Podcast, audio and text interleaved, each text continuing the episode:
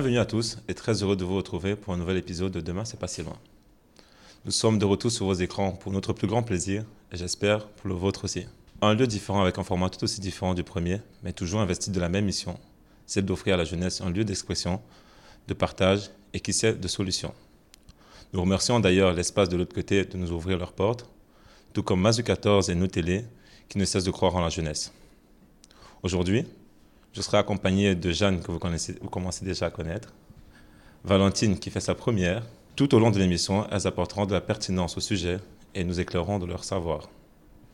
Avec elle, Benjamin Martin de la police de Moucron, conseiller du cabinet du chef de corps, Madame Louise Leclerc, infirmière de rue qui travaille au relais social urbain à Tournai. Dans ce tout nouveau format, Laure, viendra apporter un peu de légèreté sans toutefois tomber dans la simplicité. Et Rémi se chargera comme d'habitude de notre invité culturel, qui est aujourd'hui Chloé Braille, une chanteuse de la région de Moucron, qui a participé entre autres à The Voice France. Rien que ça.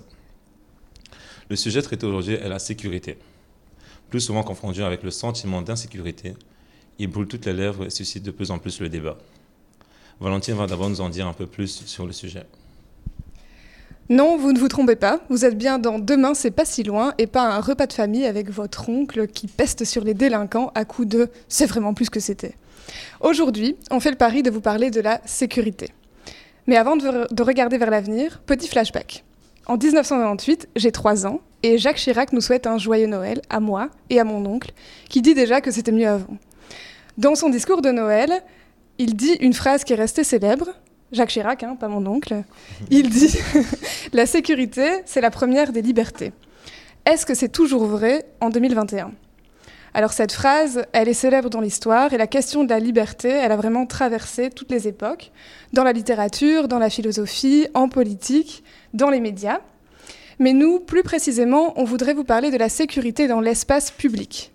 L'espace public, c'est tout ce qui s'offre à nous quand on passe la porte de chez nous. C'est nos rues, nos chemins, nos routes, nos places, mais c'est aussi nos terrains de jeu, nos cafés, nos transports. Demain, c'est pas si loin, c'est une émission par des jeunes, pour des jeunes. Et c'est vrai que nous, ici aujourd'hui, les jeunes qui réalisons cette émission, ceux qui sont derrière la caméra, Jeanne et moi, on a grandi dans une époque un peu particulière. C'est une époque qui a été marquée par l'affaire du trou, par les attentats du 11 septembre, par les émeutes en France et puis plus récemment par MeToo.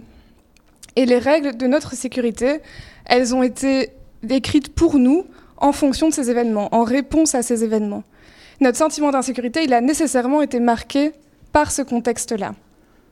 Parce que la sécurité et l'insécurité se sont définis avant tout comme des sentiments dans le dictionnaire euh, quand on regarde sur Google. La sécurité, c'est le sentiment de la confiance, la tranquillité, on se sent bien, on est à l'aise. L'insécurité, c'est le sentiment de la peur, de la crainte, on se sent en danger.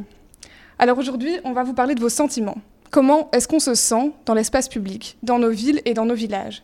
Qu'est-ce qu'on s'interdit de faire? Qu'est-ce qui nous fait peur? Et puis aussi, ben, comment on voudrait s'approprier notre espace public? Aujourd'hui, on va interroger vos perspectives, vos points de vue et puis aussi vos solutions sur la sécurité et l'insécurité dans l'espace public. Merci Valentine. Qui dit émission de jeunes dit parole de jeunes. Nous avons donc recueilli l'avis de quelques-uns de jeunes de la ville de, la Tournai qui nous, ont donné leur avis sur euh, le sentiment d'insécurité. Dès que je passe pas la porte, je fais hyper attention à la façon dont je suis, à la manière dont je suis habillée et je trouve ça pas normal du tout. Et, du coup, je, j'essaie de montrer que je suis confiante, forte et que j'ai pas peur, mais en fait, à l'intérieur de moi, je suis juste mort de trouille. Je sais que je peux me faire, enfin que je vais me faire siffler, accoster, que je peux me faire violer, agresser, et, euh, et je trouve ça pas normal de régner dans ce climat de peur constant en fait. Mon ressenti sur la sécurité en ville, c'est pas trop rassurant en ce moment, surtout avec euh, les jeunes qui traînent en ville et tout ça. Donc euh, c'est, ça dépend de qui ou autre, mais c'est pas trop on n'est pas trop en sécurité en ville bah, Moi, je me sens en sécurité euh, parce que souvent, euh, quand on va la journée en ville, euh, il y a souvent des gens. On n'est pas tout seul. Mais si je commence à aller la nuit en ville, là, ça craint. Bien quotidiennement, je me prends soit des regards insistants, soit des mots que je désire pas, des gestes déplacés. Il y en a marre. Bonjour, tout d'abord je me sens en sécurité dans ma ville, après ça dépend des quartiers. par exemple, le quartier de la gare, le parc de la gare est rempli de toxicos par exemple. Je serais même pas capable de laisser mon chien en balade, par exemple, dans le parc de, la gare, sachant qu'il y a des, des, toxicos avec des seringues ou autre. Sécurité dans la ville de Tournai, euh, je répondrais oui et non. Oui, parce que je me sens euh, plus en sécurité ici que, euh, par exemple, dans une grande ville. Et non, parce que en tant que femme, et je parle en général, il y a toujours ce sentiment d'insécurité en rue. Donc, euh, surtout quand on est seul et surtout la nuit. J'ai jamais eu de problème avec la sécurité euh, en tournée. Je me suis toujours senti en sécurité. C'est un endroit où il y a beaucoup de passages et beaucoup de lumière. Donc, j'ai jamais eu de problème avec ça et j'espère surtout que le moins de personnes possible ont eu des problèmes à ce niveau-là.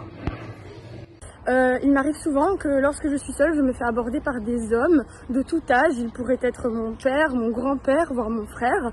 Euh, et euh, de manière assez abusive et déplacée, certains ouvrent leur carreau de voiture pour me siffler, d'autres me font des remarques très déplacées comme si j'étais un objet. J'ai le sentiment qu'une pression constante nous pèse en marchant dans la rue et que l'attention à son environnement est de mise.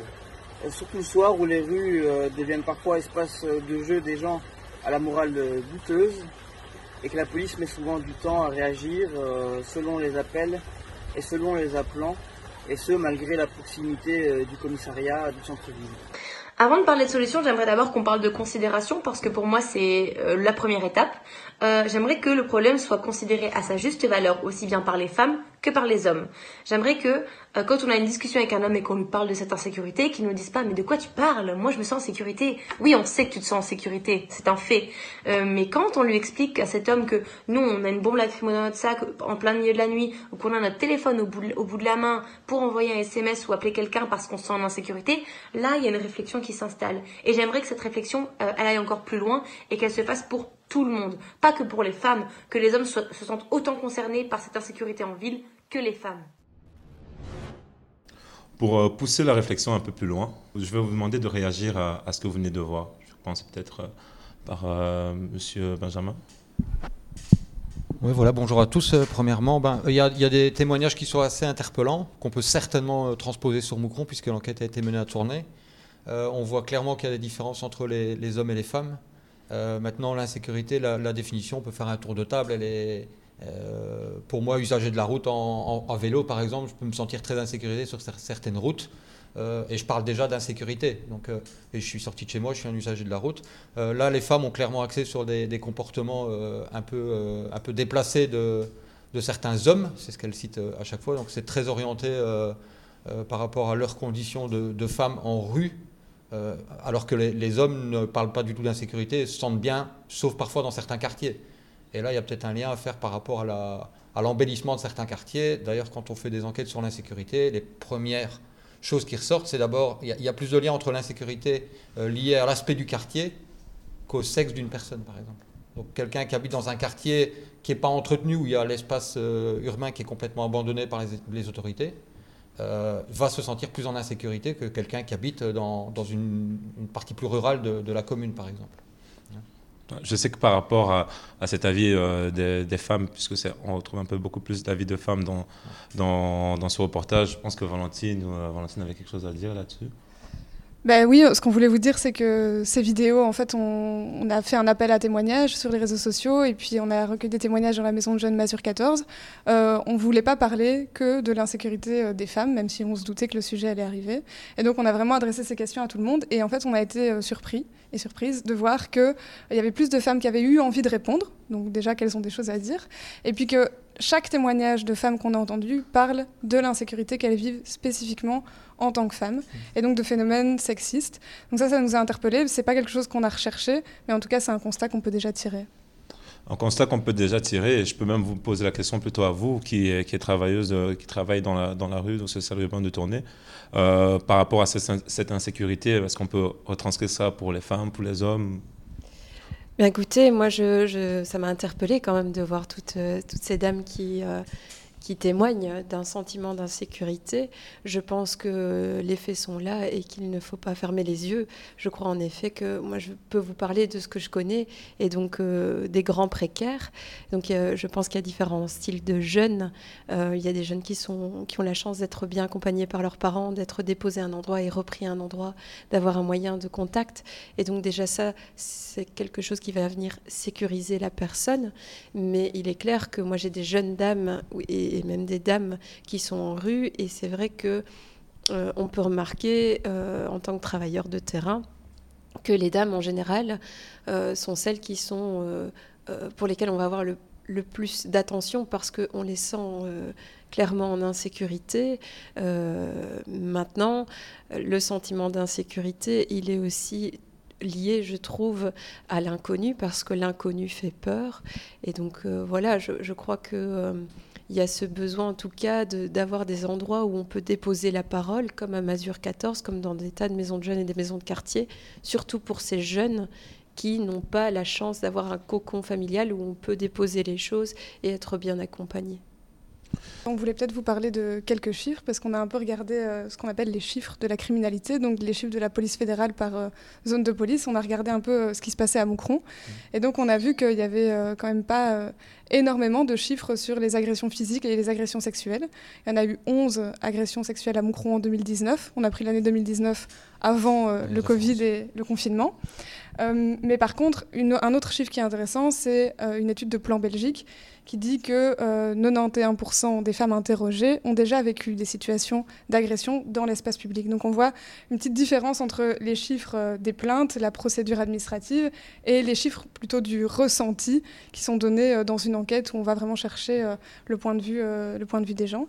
Un autre chiffre que Jeanne voulait vous partager, c'est sur bah, la façon dont est perçu l'accueil de la police. Mhm. Oui, tout à fait, parce qu'il y a euh, une enquête d'Amnesty International Belgique et de SOS Viol de 2021 qui disait que suite à un dépôt de plainte pour agression sexuelle, harcèlement sexiste ou euh, viol, eh ben, 31% euh, des hommes qui avaient porté plainte se jugeaient satisfaits de la manière avec laquelle avait été traitée leur plainte, contre seulement 14% des femmes qui se jugeaient satisfaites. Et grosso modo, c'est 69% euh, des personnes qui avaient porté plainte qui euh, jugeaient que l'accueil n'était pas suffisant et pouvait euh, freiner certaines victimes à déposer plainte. pour, prendre, pour prendre une petite pause et je vous propose plutôt d'envisager de, de, nouvelles solutions. On va souffler un peu pour accueillir Laure qui a tenu à nous parler de sa sécurité, la sécurité, mais plutôt à sa manière elle.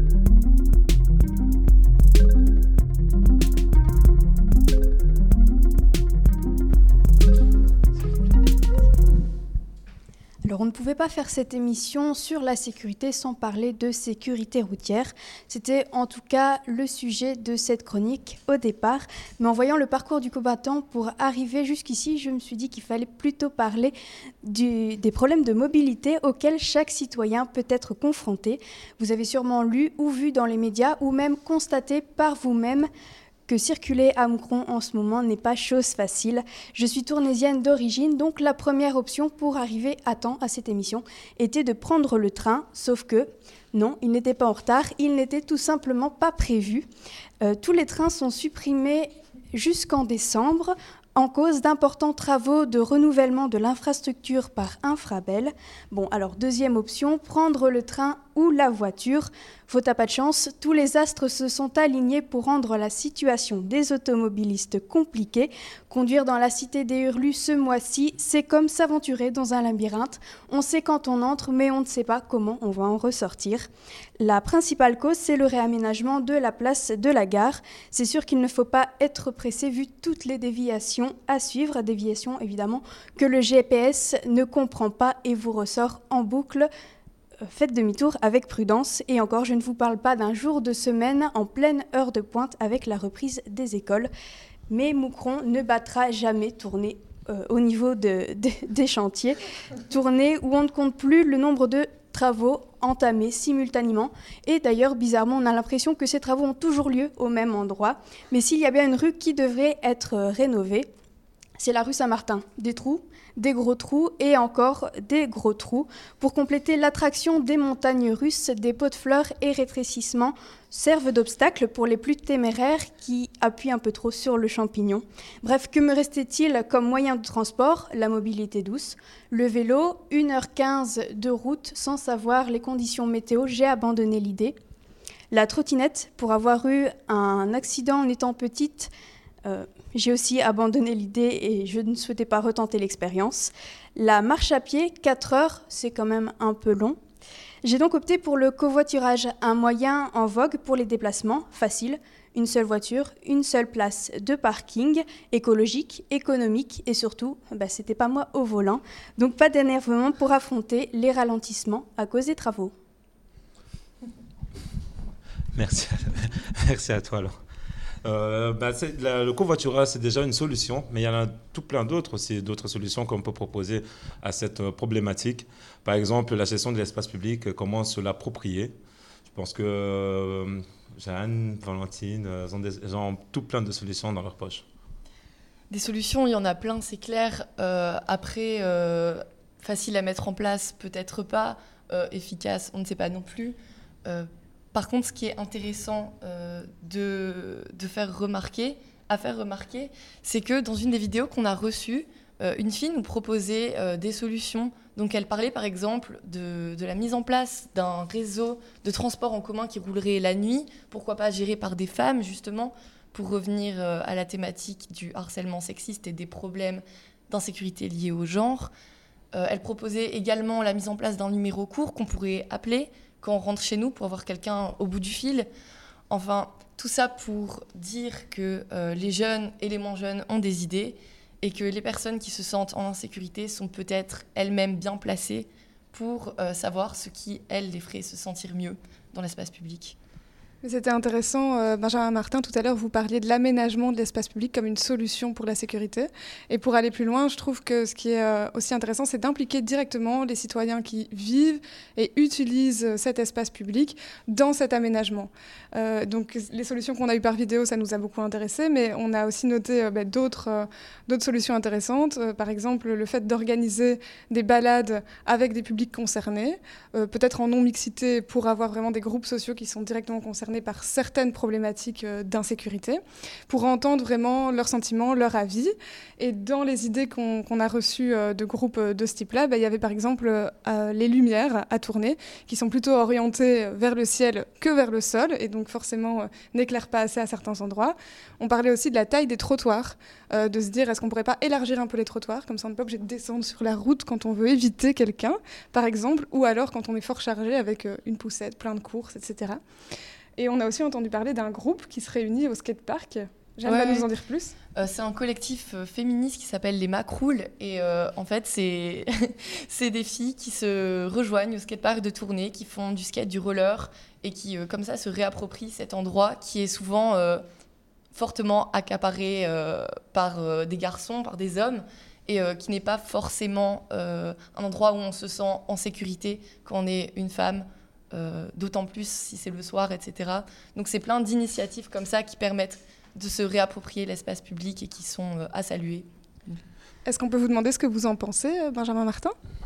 Bah, c'est super intéressant, ça, démontre un peu que la sécurité, en tout cas la police, parce que vous venez faire, vous faites venir quelqu'un de la police, donc et en fait on dit souvent qu'on n'est qu'un maillon de la, de la, sécurité, un maillon de la chaîne. c'est pour ça que la ville de Moucron a depuis plusieurs années un fonctionnaire sécurité intégré et intégral. Euh, le chef de corps euh, rencontre souvent à l'occasion de ces réunions avec la bourgmestre, d'ailleurs, cette fonctionnaire, euh, pour prendre en charge la sécurité de manière plus large que simplement mettre un combi de police ou un maître chien pour passer au skatepark, parce que voilà. Et, les quatre thématiques dont vous venez de parler, donc la largeur des trottoirs, c'est bien, mais jusqu'à preuve du contraire, la police locale n'intervient pas dans dans le terrassement des trottoirs. Euh, les balades de quartier, euh, je pense que ça se fait déjà. Il y a une association qui a fait ça, pour, par exemple au Montaleux, dont on parlait tantôt, pour justement redécouvrir le quartier de manière euh, haute. C'était au Risque-en-Tout, je pense aussi, la dernière fois. il y avait l'éclairage public, évidemment, c'est une donnée essentielle, ne fût-ce que déjà signaler qu'un éclairage public est en panne. ça peut déjà, qu'il ne crée pas un trou noir. Ce qui est super important avec l'éclairage public, c'est que ce soit constant. et là, ben, chaque, j'ai envie de dire, chaque citoyen qui promène son chien le soir peut déjà voir qu'un éclairage ne fonctionne pas, relever le numéro ou contacter les services communaux pour que ça, se répare. Et donc la police, dans tout ce qu'on vient de citer là, elle n'a a pas vraiment son rôle, enfin elle a, un rôle à jouer en matière d'occupation de, de, terrain, mais euh, ces balades, ces signalements d'éclairage défectueux, la largeur des trottoirs. Et c'est vrai, hein, tout ça euh, participe au sentiment de sécurité. Hein. Euh, quand on a une maison qui est détruite avec les carreaux cassés, ça génère, ou une voiture abandonnée sans plaque, sans, sans, sans, roue, évidemment, ça incite des gens qui, qui n'auraient peut-être pas eu l'idée à, mettre le feu à cette voiture. si elle avait été enlevée par le dépanneur et, stockée ailleurs, ça n'aurait pas incité. voilà. c'est pour ça qu'on fait des enquêtes via le moniteur de sécurité, notamment, qui va être lancé. Le dernier a eu lieu en 2018. La police fédérale, euh, ce n'est pas un scoop, le relance ici en 2021. Les questionnaires vont être envoyés euh, à 1400 moucrenois euh, à la fin début octobre. Donc c'est un questionnaire qui porte sur le sentiment d'insécurité, la victimisation, quels sont les derniers faits dont ils ont été victimes, etc. Donc le chiffre noir est très important pour certains types de faits, notamment les violences. Pour que ce soit envoyé, il faut déjà que les gens soient, on va dire par exemple, informatisés. Mais vous qui travaillez avec des, SDF dans la rue, euh, comment ces informations sont, leur sont apportées et comment est-ce que ces gens-là aussi participent aussi à ce genre d'enquête? les sans-abri, je ne pense pas, parce que voilà, il faut en effet être informatisé, avoir la possibilité euh, de, pouvoir répondre. Euh, maintenant, c'est clair que pour tout ce qui est démarche administrative, comme tout est de plus en plus euh, par le biais d'informatique, il y a quand même des associations, entre autres l'accueil de jour, le service d'aide à l'intégration sociale de la ville, qui laissent la possibilité aux personnes de venir s'installer et de pouvoir faire des mails, de pouvoir téléphoner gratuitement. Et donc, il y a des choses quand même qui sont mises en place pour les plus précaires et, du soutien à la lecture aussi. Et, pour compléter, c'est clair que c'est difficile de pousser la porte quand on est euh, illettré, euh, de pouvoir avoir de l'aide. Maintenant, euh, du soutien, j'ai envie de dire, ça peut se faire aussi par le biais de, de pères et, de voisins. Et quelque part, une des pistes de solution, ce serait un peu ce qui se passe dans, je, pense à une maison de quartier qui, qui fait l'été solidaire, où finalement, ben, voilà, au niveau générationnel, les personnes plus âgées ont parfois peur de ces bandes de jeunes qui ne sont pourtant pas euh, si violents. Euh, et puis finalement, grâce à certaines activités, euh, il y a une connaissance, une communication qui se crée. Et la communication, c'est l'outil le, plus important pour pouvoir envenimer finalement ce, ce sentiment d'insécurité. Et je crois aussi une des pistes qui pourrait aider, c'est euh, de pouvoir aller informer euh, de pouvoir réfléchir parce que euh, la réflexion vient un petit peu casser les clichés en tout cas les clichés de la précarité, il y en a énormément. Et donc nous, euh, voilà, on est tout à fait euh, ouverts à aller dans des écoles, on l'a déjà fait, à aller dans, des endroits euh, publics pour pouvoir expliquer aux gens notre travail, ce que c'est qu'un grand précaire, et pouvoir ben, voilà, vivre tous ensemble dans de bonnes conditions. Et donc je pense qu'en effet, il y a des pistes. Il y a des pistes, effectivement. Je pense qu'il y a beaucoup de pistes, comme toutes les pistes qu'on vient de citer tout de suite. Euh, mais je vais quand même plutôt euh, vous, nous laisser là-dessus euh, pour le temps de réflexion. Et à vous remercier d'abord. D'abord, merci à vous, Monsieur Benjamin, merci à vous Madame Louise. Et Valentine et Jeanne, comme d'habitude, qui font toujours un excellent travail. Et, mais pour faire une, petite, pour faire une transition, je, quoi de mieux que de la musique pour adoucir les mœurs? Et pour cela, il y a nulle autre personne qui le fait si bien que Rémi. Rémi qui va, qui va accueillir aujourd'hui euh, notre, notre invité culturel qui est Chloé Braille. À côté de ça, avant ça plutôt, on va, on va suivre, euh, on va regarder le clip euh, intitulé Doux de Chloé. Je suis la plus chaude pour te réconforter quand le mauvais temps est. J'ajoute quelques degrés histoire de te réchauffer. Viens dans mes bras, vite te réfugier. Parfume-toi couvre-toi de soie. Tes doux comme la quand tu t'enlaces autour de moi. Et tous paroles ni quand je prends la bouche. Sous-vêtements, dis-moi que la vie est douce. La peinture est fraîche, les couleurs sont chaudes. Le ton est calme, je feu tout. Tous paroles mais quand je prends la bouche. Sous-vêtements, dis-moi que la vie est douce. La peinture est fraîche, les couleurs sont chaudes. Le ton est calme, je pas Je reçois donc sur ce plateau Chloé Braille. Bonjour. Bonjour. Et je, la laisse, le, je laisse le son à Rémi de nous la présenter. Chloé Breil a un nom ou une voix qui vous dit peut-être quelque chose. En effet, c'est en mars dernier que la jeune moucrenoise crève l'écran de TF1 en reprenant le titre Message personnel de Françoise Hardy dans l'émission The Voice. Malheureusement non retenu après l'épreuve des Blinds, cela ne l'a pas empêché de se donner à fond dans la musique. Et si à la base son répertoire était essentiellement basé sur les covers, la jeune Hurlu écrit, compose et interprète désormais. Plusieurs cordes à son arc qui en font une artiste complète, infirmière le jour, chanteuse la nuit, Chloé nourrit un rêve, vivre un jour de sa passion. Comment tu vas Chloé? Super et toi? Bah nickel, écoute. Alors avant d'en apprendre un peu plus sur toi, je voudrais un peu rebondir sur la thématique du jour euh, et sur le clip qu'on vient de voir. Donc on t'y voit marcher la nuit en talons et en jupe. Toi en tant que femme, tu te sens en sécurité dans l'espace public? Euh, la nuit en talons et en jupe, non. en règle générale, c'est vrai que, comme on a vu tout à l'heure, la journée, c'est toujours plus facile, tu as toujours du monde autour de toi. Alors, même si, euh, voilà, on va se dire que tu te fais agresser, les gens vont pas forcément réagir, mais ça ajoute quand même de la sécurité, je trouve. Après, c'est vrai que le soir, la nuit, tu te balades. Ça arrive régulièrement quelqu'un qui vient te voir qui te dit oh, Mademoiselle, t'es seule, tu vas où là?